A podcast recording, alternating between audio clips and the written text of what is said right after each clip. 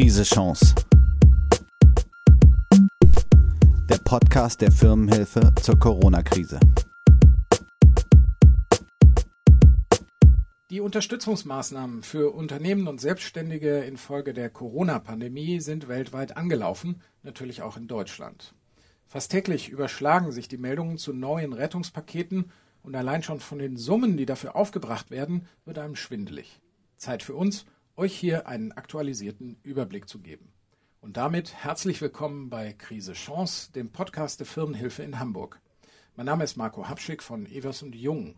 Die Firmenhilfe ist ein langjähriges Projekt von uns, das wir im Auftrag der Wirtschaftsbehörde Hamburg als Anlaufstelle für Selbstständige und Kleinunternehmen betreiben. Meinen heutigen Gesprächspartner kennen treue Hörerinnen und Hörer bereits.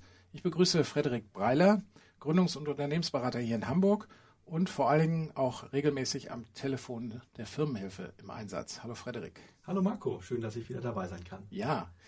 Zuerst mal deine Einschätzung von heute. Lichtet sich der Dschungel allmählich am Telefon? Ja, definitiv. Äh, wir merken das an der Zahl der Anrufer, die äh, definitiv zurückgegangen ist. Ähm, wir hören auch von der IFB, dass dort die Hotline ähm, nicht mehr so überlastet ist und man da äh, eigentlich ganz gut durchkommt. Und schlussendlich haben viele Menschen in den letzten Tagen, also seit letzten Dienstag, eben auch ihren Antrag auf Soforthilfe bereits gestellt. Ähm, warten jetzt auf das Geld, äh, beziehungsweise bei ist schon, ist schon da. Ähm, und ähm, also insofern ganz klar, äh, die Lage normalisiert sich etwas, äh, was dieses Thema angeht zumindest. Vielleicht hat da ja auch zu beigetragen, dass wir ja versucht haben, auch auf mehreren Kanälen äh, die Informationen aufzubereiten. Äh, diesen Podcast haben wir ja ins Leben gerufen und äh, auf unserer Website gibt es Schnellkurse und Videos und alles Mögliche. Also die Hoffnung hätte ich natürlich schon auch, dass wir insgesamt ähm, da äh, euch auch auf mehreren Kanälen erreichen. Auf jeden Fall vielen Dank, wenn ihr das alles so in Anspruch nehmt. Dann können wir an der Telefonhotline mehr für euch erreichen. Ja, Frederik, wir haben uns ja vorgenommen, die wichtigsten Hilfsmaßnahmen für Kleinunternehmen und Selbstständige mal kurz zusammenzufassen. Stand heute. Ähm, du hast gesagt, du kommst auf sieben maßgeblich. Ich bin mal gespannt, ob ich da auch hinkomme. Ähm, fangen wir vielleicht mal mit den neuesten Entwicklungen an. Dazu gehören mal wieder die, die Kredite, also nicht mehr immer nur die Zuschüsse. Es gab jetzt auch Bewegungen an der Kreditseite. Gestern gab es da einen Paukenschlag beim Thema Risikoübernahme durch die KfW. Was ist da passiert? Ähm, ja, dazu muss man erst einmal sagen, dass die bisherigen ähm, Hilfspakete ähm, oder Hilfskredite, ähm, dass die zwar grundsätzlich funktionieren, ähm, aber dass es da durchaus auch Beschwerden gab, ähm, dass Unternehmen gesagt haben, ähm, ich muss ja hier wahnsinnig viele Unterlagen zusammenstellen. Ähm, wenn man das noch nie gemacht hat, wenn man das erste Mal einen Firmenkredit beantragt, dann kann ich gut verstehen, wenn einem das als sehr aufwendig vorkommt. und dann gibt es eben auch Banken offensichtlich, die gesagt haben, äh, naja, die letzten Jahre sahen ja nicht so doll aus, äh, auch wenn wir jetzt nur zu 10% haften und die KfW zu 90%. Ähm, da möchten wir eigentlich doch lieber keinen Kredit äh, geben. Und äh, da hat die Politik oder vor allem auch namentlich ähm, Herr Altmaier hat da gesagt, so ist es nicht gedacht. Und dann hat man ähm, jetzt äh, relativ kurzfristig noch ein neues Kreditprogramm aufgelegt. Äh, dazu gibt es jetzt eben die ersten ähm, Details. Ähm, und zwar ein Kreditprogramm, bei dem die KfW, also die Kreditanstalt für Wiederaufbau, 100 Prozent der Haftung übernimmt. Das heißt, die Banken haben null Risiko. Äh, dieses Kreditprogramm ist allerdings nur gedacht für Unternehmen ab 10 Mitarbeitern. Ähm, da sind dann auch wieder die Förderhöhen, also die Kredithöhen sind festgelegt. Ähm, es gibt da unter anderem einen relativ detaillierten Bericht im Handelsblatt heute, also online natürlich auch abrufbar. Ähm, das wird jetzt die Runde machen. Und insofern hat man da jetzt für eine ja, bestimmte Zielgruppe, äh, wie gesagt, Firmen ab 10 Mitarbeiter, noch ein zusätzliches Kreditinstrument ähm, geschaffen, was dann sicherlich auch äh, schneller bearbeitet werden kann als äh, ein normaler Kredit, bei dem äh, die Banken noch in der Haftung mit drin hängen. Ab 10 Mitarbeiter, das heißt, das ist typischerweise nicht mehr die klassische Firmenhilfe-Klientel. Wir haben ja meistens die noch kleineren. Äh, lass uns da noch mal einen Moment bei bleiben. Also wir haben in Deutschland ähm, dieses Hausbankprinzip. Und mhm. das ist das, was hinter dem Problem steckt, was du da geschildert hast. Das heißt, der Staat mit seiner großen Förderbank KfW kann sich so viele Förderprogramme ausdenken, wie er will und kann Mittel bereitstellen. Sie müssen alle am Ende durch die Hausbanken ausgeleitet werden, durchgeleitet werden. Mhm. Und dann kann so eine Nadelöhr-Situation passieren. Ne? Das heißt, alle sind guten Willens hinter den Banken, aber die Banken selber treffen eine eigenständige Entscheidung, ob sie dieses Kreditrisiko und wenn es nur 10 Prozent äh, der Summe beträgt, in ihre Bücher nehmen will. Habe ich das richtig wiedergegeben? Ja, absolut. Ähm, grundsätzlich ist es so, dass die KfW eben ähm, zwar Fördermittel ähm, bereitstellt oder Haftung übernimmt, ähm, die Fördermittel standardisiert. Da gibt es ja ähm, seit ewigen Zeiten, also man hört es ja am Namen Kreditanstalt für Wiederaufbau. Das äh, beruht ja alles noch auf dem, auf dem Marshallplan nach dem Zweiten ja. Weltkrieg. Genau genommen heißt sie offiziell auch schon mittlerweile gar nicht mehr so, aber da kommt diese Abkürzung KfW her. Genau, genau. Also ausgeschrieben wird das mittlerweile gar nicht mehr. Richtig. Ähm, so und das Grundprinzip dabei war immer, dass man Kreditprogramme schafft äh, und aber mit den äh, Großbanken oder auch den Sparkassen ähm, zusammen diese Kredite bereitstellt. Ähm, auf gut Deutsch mal ganz deutlich gesagt, niemand kann direkt zur KfW gehen, dort einen Antrag stellen äh, und von der KfW direkt Geld bekommen. Das passiert nicht, sondern man geht eben zu seiner Bank oder zu der Bank, wo man sein Firmenkonto hat, ähm, spricht dort mit seinem Firmenkunden und sagt, Beraterin. Mach, gib mir KfW-Mittel. Genau. Und ähm, da haben die Banken dann eben auch nur die Kapazitäten. Die KfW selber hat keine Geschäftsstellen in dem Sinne. Äh, die haben auch eine Hotline, klar, da kann man anrufen, Fragen stellen, aber äh, mehr geht da nicht. Also alles läuft über die Hausbanken, ähm, über das klassische Bankensystem. Ähm, das hat Vorteile, das hat auch Nachteile, das hat äh, insbesondere dann potenzielle Nachteile, wenn man sagt, man möchte schnell Geld an möglichst viele Unternehmen bringen, Geld, das eben zum großen Teil abgesichert wird durch den Staat. Ähm, und dann haben wir da dieses Nadelöhr, wie du es richtig genannt hast, was in mehrfacher Hinsicht besteht. Also A hat auch eine äh, Großbank nicht unendlich viel Personalkapazität. Auch da arbeiten momentan viele von zu Hause aus. Äh, diverse Filialen haben geschlossen. Man ähm, hört ja sogar, dass die dann übers Wochenende auch äh, Kreditanträge abarbeiten und so. Also ich Richtig. glaube, da passiert auch wirklich viel. Ja, die geben sich da schon. Aber schon es ist eben also. deutlich mehr Geschäft als normal. Ne? Absolut, genau. Das ist auch der Grund, warum aktuell die meisten Banken kein Neugeschäft machen. Äh, das sind meine Informationen. Ich habe zurzeit mehrere Kunden, die haben frisch gegründet, waren mit einer Bank dann eben schon so weit, dass sie gesagt haben, wir machen da jetzt im April, im Mai einen Förderkredit äh, zum Start. Und die Banken haben gesagt, ja, Zusage gilt weiter, aber lass uns das nach hinten schieben. Wir machen jetzt erstmal äh, Corona-Soforthilfekredite. Ähm, und gut, da kann man natürlich auch, das kann man auch verstehen, denke ich. Da müssen Banken dann noch ein bisschen flexibel sein. Ähm, aber es gibt eben auch die Fälle, äh, von denen wir hören ähm, und von denen auch zu lesen ist in den Medien, äh, wo Banken scheinbar Kunden einfach nicht unterstützen wollen, weil da die Bilanzen der letzten Jahre schon nicht so doll waren. Ähm, und wenn so etwas dann jetzt zur Insolvenz führt, das ist dann natürlich ähm, ärgerlich, beziehungsweise da kann man natürlich auch mehrere Meinungen zu haben.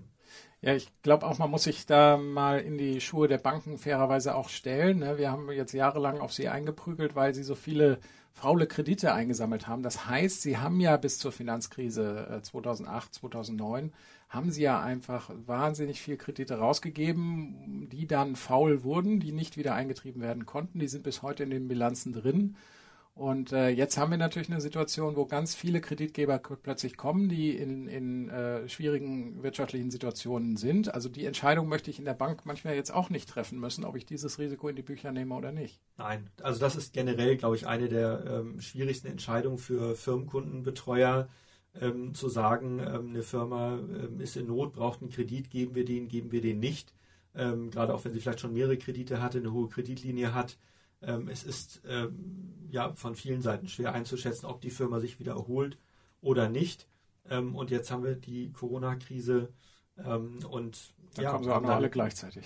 Ja, jetzt kommen sie alle gleichzeitig und natürlich, äh, das muss man vielleicht auch mal aus Steuerzahlersicht sehen, ähm, ist jetzt die Frage, sollen Unternehmen unterstützt werden mit Staatsmitteln, ähm, denen es vorher wirklich auch schon richtig schlecht ging. Mhm. Also da ist dann auch ein bisschen Verantwortung bei den Banken und eben nicht bei der KfW. Denn um das Ganze zu beschleunigen, macht die KfW ja aktuell keine zweite Bonitäts. Ja, das ist auch wichtig zu verstehen. Ne? Also eine der Maßnahmen jetzt besteht auch darin, dass die KfW sagt, wir machen nicht nochmal eine Prüfung hinter der Bank, sondern wir vertrauen dem Urteil der Bank. Wenn die sagt, das Unternehmen ist okay und kreditwürdig, dann ist das für uns auch okay. Richtig. Also insofern ist die Verantwortungssituation der Banken momentan nochmal mhm. ähm, gesteigert. Äh, nochmal, es geht hier um, um Steuergelder, es geht um Kredite, die der Staat selber aufnimmt, sich verschuldet, um Unternehmen zu retten.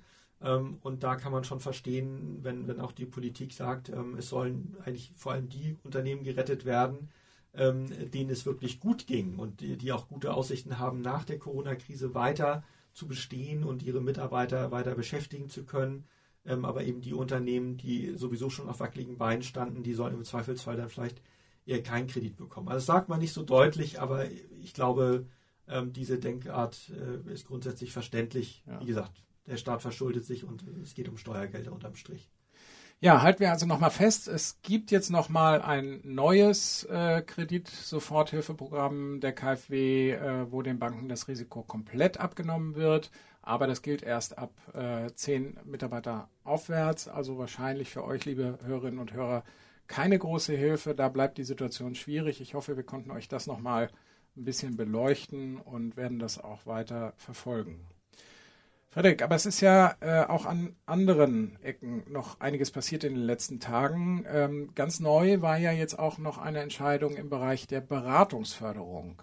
Ja. Was ist da passiert? Ganz genau. Ähm, es gibt schon seit vielen Jahren eine Förderung für Unternehmensberatung äh, und zwar über die BAFA. Das ist die Abkürzung für Bundesamt für Wirtschaft und Ausfuhrkontrolle.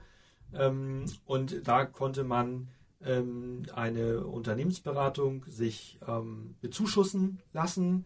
Zum Beispiel in Hamburg, das ist in jedem Bundesland ein bisschen anders, oder allgemein kann man sagen, in den alten Bundesländern bestand dieser Zuschuss äh, in 50 Prozent der Summe, Maximalsumme 4000 Euro.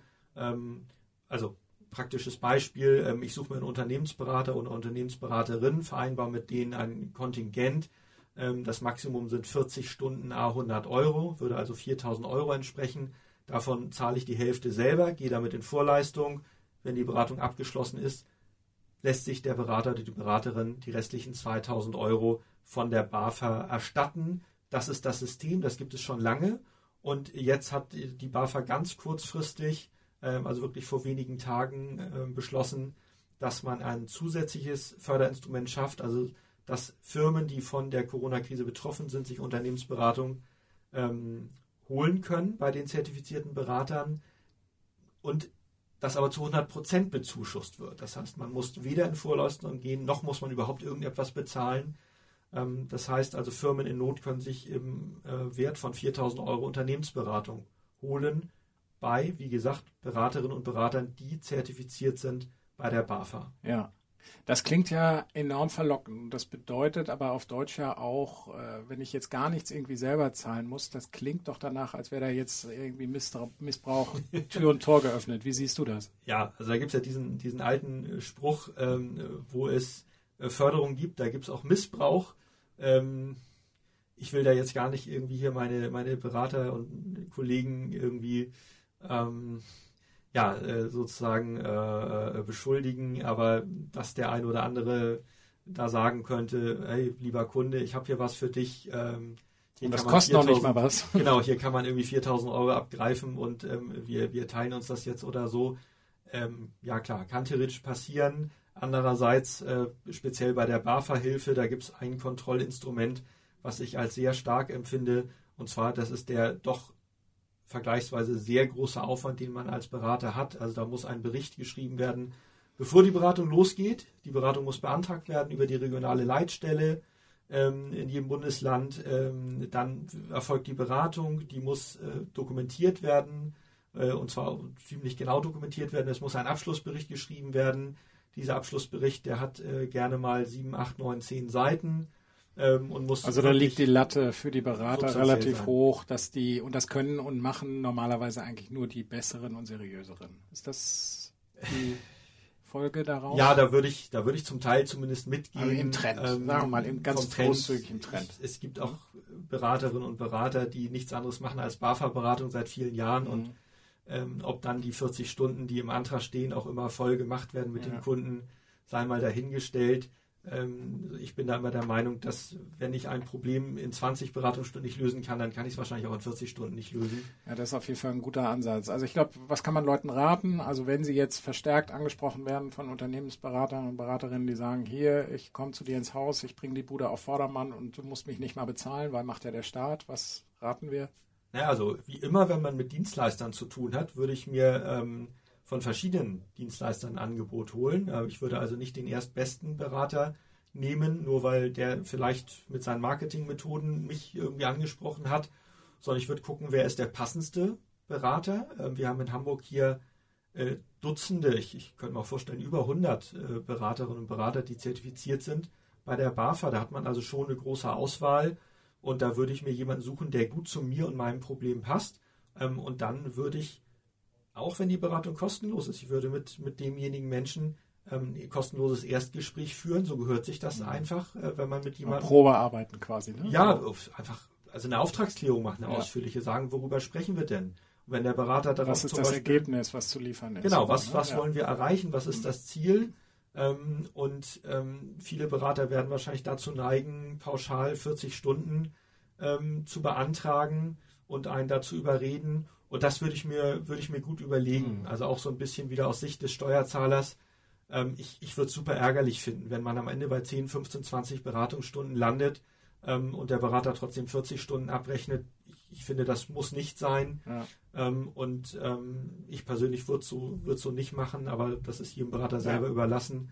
Ähm, aber da muss man schon gucken, ähm, passt die Beratung für mich, kann ich damit meine Ziele erreichen, kann ich meine Situation verbessern, ähm, agiert der Berater wirklich seriös, ähm, das sollte man schon einschätzen. Also können wir wieder mal nur sagen, Augen auf bei der Partnerwahl, gilt in jedem, in jedem Lebensbereich, auch beim Thema äh, Beratungsförderung. Wenn ich jetzt richtig mitgezählt habe, ist das sozusagen die Maßnahme Nummer zwei. Also wir hatten gesprochen über die Kredite, über die Beratungsförderung. Dann kommen wir jetzt mal zu den Förderkonstrukten, ähm, die uns die ganzen letzten Tage schon äh, groß beschäftigt haben, nämlich die Zuschussprogramme, gerade auch hier in Hamburg. Da vielleicht mal ganz aktuell. Ähm, heute hat die äh, Wirtschaftsbehörde hier in Hamburg dann mitgeteilt, dass mittlerweile 160 Millionen Euro innerhalb der ersten Euro, äh, innerhalb der ersten Woche äh, ausgezahlt worden sind. 33.000 Anträge waren fertig und äh, waren dafür die Grundlage. Also insofern ähm, läuft da diese Maschinerie schon ähm, auf hohen Touren. Frederik, ganz ehrlich, wir haben das Thema jetzt lang und breit die letzten Tage gemacht. Gibt es noch irgendwas, was du auf dem Herzen hättest, eine aktuelle Entwicklung zum Thema Hamburger Zuschussprogramme, irgendwas, was heute Morgen am Telefon auffällt, was du unbedingt jetzt noch loswerden willst? Ja, tatsächlich ist die häufigste Frage aktuell, ich habe keine Rückmeldung von der IFB bekommen, ja. ist mein Antrag durchgegangen oder nicht. Auch das Thema haben wir schon beleuchtet. Eben äh, zu Beginn war es tatsächlich einfach gar nicht vorgesehen, dass da eine Bestätigung kommt. Ähm, mittlerweile, ähm, soweit ich weiß, ist das so. Okay, ja, also wer jetzt, wer jetzt also einen Antrag stellt, da kann es durchaus sein, dass man dann ähm, irgendwann mal eine E-Mail äh, bekommt. Ähm, und ja, du hast es richtig gesagt. Also das befindet sich in der Auszahlung. Ähm, von diesen 33.000 Anträgen ähm, sind über die Hälfte schon äh, bearbeitet und, und ausgezahlt. die Zahlen hat ja die EFB rausgegeben. Ähm, also insofern kann man sagen, es läuft und wer letzte Woche den Antrag gestellt hat, der kann jetzt ja gerne täglich mal ins Online-Banking gehen und wird da sicherlich in Kürze dann die Auszahlung äh, vorfinden. Und äh, wir bleiben da weiter dran und, und, sind auch mit der EFB in Kontakt und, und hören, wo gibt es vielleicht Probleme oder wo werden auch Unterlagen vielleicht nachgefordert. Mal gucken, wie es da so aussieht. Ja. ja, es scheint alles zu laufen und ähm, wie gesagt, das merken wir auch an der deutlich zurückgegangenen Zahl der Anrufe bei uns. Und ja, da hast du recht, das ist das dritte äh, Standbein. Genau. Und meine vier und meine fünf, können wir ja mal gucken, ob wir da äh, zusammenliegen. Also äh, Thema Arbeitslosengeld 2 und Thema Grundsicherung. Auch das sind zwei wichtige Förderinstrumente, die man im, ähm, im oder zumindest Hilfskonstrukte, die man jetzt äh, eben in diesen Tagen in Anspruch nehmen kann. Äh, aber dann wäre ich bei fünf. Ähm, ja, fangen wobei, wir erstmal mit den beiden an. Was gibt es dazu zu sagen? Ja, da, da zählst du im Grunde doppelt. Also äh, die, die Grundsicherung ist ja das Arbeitslosengeld 2. Das stimmt. Das und äh, aber trotzdem, ne? also es klingt so, als wären zwei Sachen Arbeitslosengeld 2 ja. und Grundsicherung, aber ist das gleiche. Letztendlich ist Grundsicherung das schönere Wort, äh, vor allem noch schöner als, als Hartz IV, was ja auch umgangssprachlich ganz viel Richtig. benutzt wird. Ähm, und ja, also alle, die jetzt wirklich existenzielle ähm, Finanznöte haben und auch wissen, dass die Corona-Soforthilfezuschüsse einfach nicht ausreichen. Ähm, denen bleibt die Möglichkeit, Arbeitslosengeld 2 aufstocken zu beantragen. Das ist aus meiner Sicht für Solo-Selbstständige äh, eine absolut akzeptable Lösung. Ähm, vielleicht kann man da sogar auch sagen, na, jetzt im April die Zuschüsse beantragen. Ähm, das Geld kommt dann ja auch noch im April. Äh, dann im Mai den Zuschuss, äh, die, das Arbeitslosengeld 2 beantragen, wenn das Geld nicht reicht. Ähm, Hintergrund ist da, dass ja ein Zuschuss auch eine Einnahme ist. Genau, Wir das Thema hatten wir gerade gestern nochmal im Podcast mit Simon Rote. Äh, also es wird, es ist keine Antragshürde, man muss es nicht jetzt angeben, dass man den Zuschuss bekommt, aber er wird hinterher als Einnahme äh, gebucht, so als hättet ihr einfach Richtig. 2500 Euro Umsatz gemacht. Genau, ne? wobei natürlich nur die Monate abgefragt werden, in denen man Arbeitslosengeld 2 bekommt. Wenn ich also den Zuschuss im April bekomme, aber im Mai erst Arbeitslosengeld 2 beantrage, dann muss man natürlich nicht erzählen, was man im April an Zuschüssen bekommen hat. Also das vielleicht so als Okay. äh, kleiner, äh, Also es kleiner gilt der Trick. tatsächliche Liquiditätszufluss, der Monat. Ja, richtig. entscheidend, Genau, okay. genau.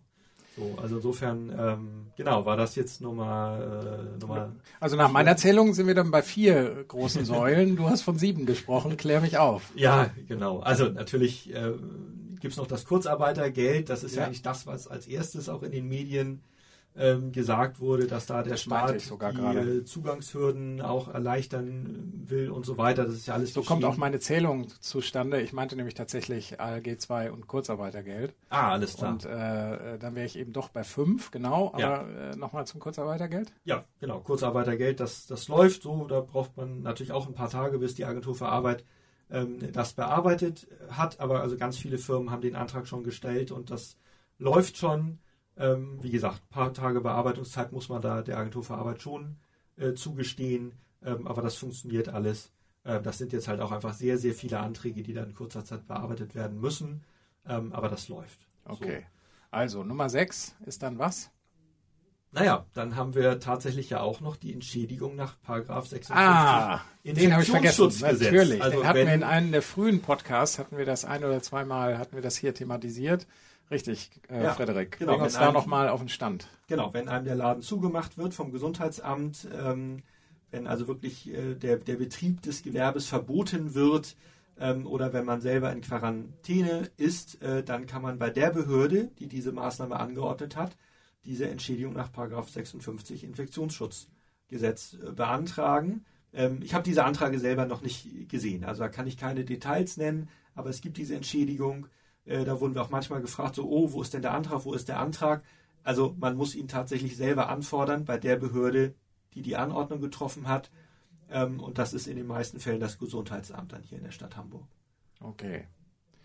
Was bleibt noch? Ja, dann haben wir tatsächlich ja noch die Ankündigung der ähm, Hilfe für Start-ups. Ähm, das äh, wurde ja relativ schnell dann auch kritisiert, dass die Zuschüsse und auch die Kredite Start-ups ja per se gar nicht helfen können. Also eine Firma, die noch keine Umsätze hat, noch in der wirklich absoluten Startphase ist äh, oder generell ähm, auf einem Konzept basiert, was erstmal ja nur zu Verlusten führt äh, und, und erst in späteren Jahren zu gewinnen, wenn das Ganze richtig läuft, ähm, dann kann man per se normalerweise keinen Kredit bekommen. Also es ging auch vorher nicht. Ja? Also äh, Startups finanzieren sich nicht über Kredite normalerweise, sondern eben über ähm, Investorengelder, darüber, dass sie Anteile abgeben an der Kapitalgesellschaft. Ähm, und dass Investoren jetzt in der aktuellen Lage, wenn vielleicht die Umsätze aus dem eigenen Geschäft erstmal wegfallen, super vorsichtig sind und, und jetzt nicht groß in Startups weiter investieren, ähm, das ist, glaube ich, Das auch relativ logisch. Ja, genau. Also da her herrscht schon eine, kann man fast sagen, so eine gewisse Panikstimmung. Also auch der Bundesverband Deutscher Startups hat da eine Blitzumfrage zugemacht. Ähm, die Mitglieder haben dort ähm, auch Interviews gegeben, auch gerade aus Hamburg hier gestern äh, ein Unternehmer, ähm, der beim äh, Bundesverband Deutscher Startups engagiert ist, äh, hat dann ein langes Interview gegeben und die sehen da richtig schwarz. Und insofern ist erstmal gut, dass der Bund das erkannt hat, dass da ähm, eine Hilfe kommen wird. Ähm, die Höhe insgesamt wurde schon beschlossen, zwei Milliarden.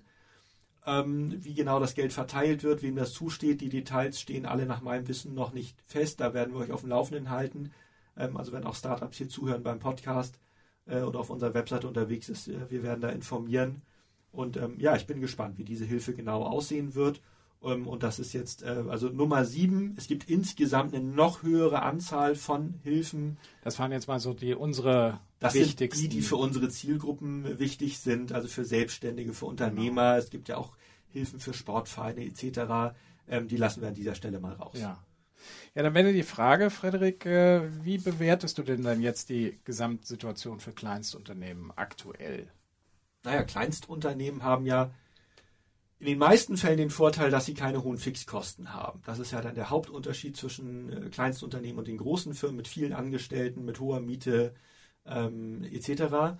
Ähm, das heißt, die Chance für Kleinstunternehmen, für Einzelunternehmer, für Solo-Selbstständige etc. Ähm, mit den Soforthilfen der Stadt Hamburg und des Bundes tatsächlich doch zwei, drei Monate über die Runden zu kommen, ähm, diese Chance ist bei vielen relativ hoch. Also das ist einfach das, was wir ähm, an der Hotline auch hören, dass viele da sehr dankbar sind und sagen, wow, das hilft erstmal, mal gucken, wie, wie lange ich damit auskomme. Ähm, und da sehen auch viele ein, dass wenn dieses Geld nicht komplett reicht ähm, bis Ende Mai, dass man dann vielleicht doch mal ähm, das ungeliebte Arbeitslosengeld 2 beantragt. Äh, die Bereitschaft ist bei vielen da. Also nicht bei allen. Einige sagen auch so, Mensch, der Staat muss doch jetzt irgendwie meine meine Lebenshaltung zahlen, aber das muss man einfach sagen, das ist tatsächlich nicht vorgesehen. Ja, und da, ja, ich, wir, wir haben das hier ja auch verschiedentlich thematisiert, da hätte ich auch meine Schwierigkeiten mit. Ne? Also es ist eine unternehmerische Tätigkeit. Ähm, da ist so eine Art von Konsumhaltung, glaube ich, auch nicht angebracht. Ja, das ist, ich, ich hoffe, das klingt jetzt nicht so oberlehrerhaft, ne? aber wenn man sich allgemeine Tipps anhört zum Thema Unternehmertum, dann sagen alle natürlich auch, ja, Leute, baut euch ein Rücklager auf für drei bis sechs mhm. Monate, ähm, habt einen Plan in der Tasche für, für ähm, Schwierigkeiten, für, für schwere Situationen. Äh, dass natürlich so eine Pandemie da jetzt nicht gerade bei jedem ganz oben auf der Agenda steht, wenn, wenn ich eine Risikoplanung mache, das ist logisch. Ja? Genau. Und wenn jemand ähm, relativ frisch selbstständig ist, vielleicht erst im zweiten, dritten Jahr ist und der jetzt noch keine 10.000, 15.000 Euro auf der hohen Kante hat, das verstehe ich total. Ähm, Andererseits muss man auch sagen, jemand, der seit 10, 20 Jahren selbstständig ist und hat keine Rücklagen, hm, das ist dann so ein, so ein, bisschen schade und da muss man vielleicht auch ja. so ein bisschen selber in den Spiegel gucken. Auf jeden Fall ist das ein typisches Thema, was wir ja eben an der Firmenhilfe, wenn nicht Krisenzeiten sind, ja einfach uns auch immer auf die Fahnen geschrieben haben, dass wir euch eben äh, mit unseren Instrumenten am Telefon dahin coachen wollen, dass ihr äh, finanziell auch solide aufgestellt seid, dass wenn es irgendwie die Mittel hergeben, dass ihr euch auch eine Reserve aufbauen könnt. Also das ist auf jeden Fall was, wo wir euch auch erhalten bleiben, wenn diese Corona-Zeiten dann irgendwann mal äh, vorbei sind, dass wir mit euch eben an diesen Themen auch arbeiten. Ja, wir sind uns auch natürlich völlig im Klaren darüber, dass das in einigen Branchen ganz, ganz schwierig ja, ist. Also absolut. Also man hört das ganz viel von, von Künstlern, von Kreativen, auch da muss man natürlich Unterschiede machen. Also ein Grafikdesigner, äh, der, der 70, 80, 90 Euro Stundensatz hat, der sollte in der Lage sein, sich Reserven aufzubauen. Der freischaffende Künstler ähm, im Bereich darstellende Kunst oder ähnliches, ähm, der es da dann vielleicht ein bisschen schwieriger, schwieriger hat, ja, verstehen wir total. Also wie gesagt, da wollen wir überhaupt nicht oberlehrerhaft rüberkommen. Ähm, es gibt Berufe, da ist es super schwer, Rücklagen zu bilden. Ja. Ähm, aber auch da sind wir äh, für euch da an der Hotline und da kann man gemeinsam schauen, ob man Strategien finden kann. Ähm, nicht nur für allgemeine Rücklagen, auch beim Thema Altersvorsorge. Mhm. Ähm, so die, die Faustformel lautet eigentlich immer, wenn ich nicht in der Lage bin, als Selbstständiger ähm, Urlaub zu machen, Rücklagen zu bilden, Altersvorsorge ähm, zu machen, äh, dann läuft irgendwas falsch. Ähm, nur von der Hand in den Mund zu leben, ähm, das ist eine, eigentlich eine Dauerkrisensituation. Und dafür sind wir da und das sind die Fälle, die wir eben auch äh, jederzeit gerne beraten, auch außerhalb von Corona-Krisen. Ähm, ja, dazu passt äh, ganz gut das Zitat von äh, Patrick Steller, mit dem habe ich ja am letzten Freitag, ich glaube in Folge 13, äh, äh, mich unterhalten zum Thema, was mache ich denn jetzt, wie kann ich denn die Krise nutzen, um an meinem Geschäftsmodell weiterzuentwickeln. Und er, finde ich, hat das sehr schön gesagt, Selbstausbeutung ist kein Geschäftsmodell. Punkt. Ja, also dann ja. müssen wir irgendwie raus, dafür sind wir auch da, dass wir mit euch versuchen, äh, das stabiler zu machen. Also probiert das gerne aus. Aber jetzt momentan sicherlich sind erstmal Corona-Sofortmaßnahmen äh, nötig. Frederik, ähm, ich glaube, wir haben einen ganz guten Rundumschlag jetzt erstmal gemacht. Ganz herzlichen Dank dafür. Ähm, wir haben noch einen Moment Zeit für einen positiven Erfahrungsbericht, äh, den wir euch nicht vorenthalten wollen. Der kam nämlich von Sandra per Mail und sie schreibt, Moin Moin, vielen Dank für eure hilfreiche Beratung. Ich würde gerne eine positive Erfahrung mit euch teilen. Mein Vermieter, das ist die Altoba, also wahrscheinlich Altona Bau- und Sparverein, kommt mir sehr kurzfristig mit einem Aufschub der Mietzahlung für den April entgegen, sodass etwas Zeit bleibt, bis ein eventuelles Hilfspaket, ich bin selbstständig, eingetrudelt ist. Also es lässt sich auch über heikle Themen in diesen Zeiten kommunizieren. Davor sollte man keine Scheu haben, schreibt Sandra, weil die Situation einfach zu ernst ist. Ich würde mich freuen, wenn ihr das an die Leute weitergebt. Viele Grüße, Sandra. Ja, weitergegeben haben wir das in diesem Moment. Danke nochmal an Sandra für diese Rückmeldung, äh, die zeigt, dass vieles möglich ist. Das wäre es für heute. Danke fürs Zuhören. Abonniert uns gern auf einer der Podcast-Plattformen, gebt uns Feedback. Ja, und haltet die Ohren vor allen Dingen steif, bleibt gesund und bis zum nächsten Mal. Tschüss. Tschüss. Krise Chance. Podcast der Firmenhilfe zur Corona-Krise.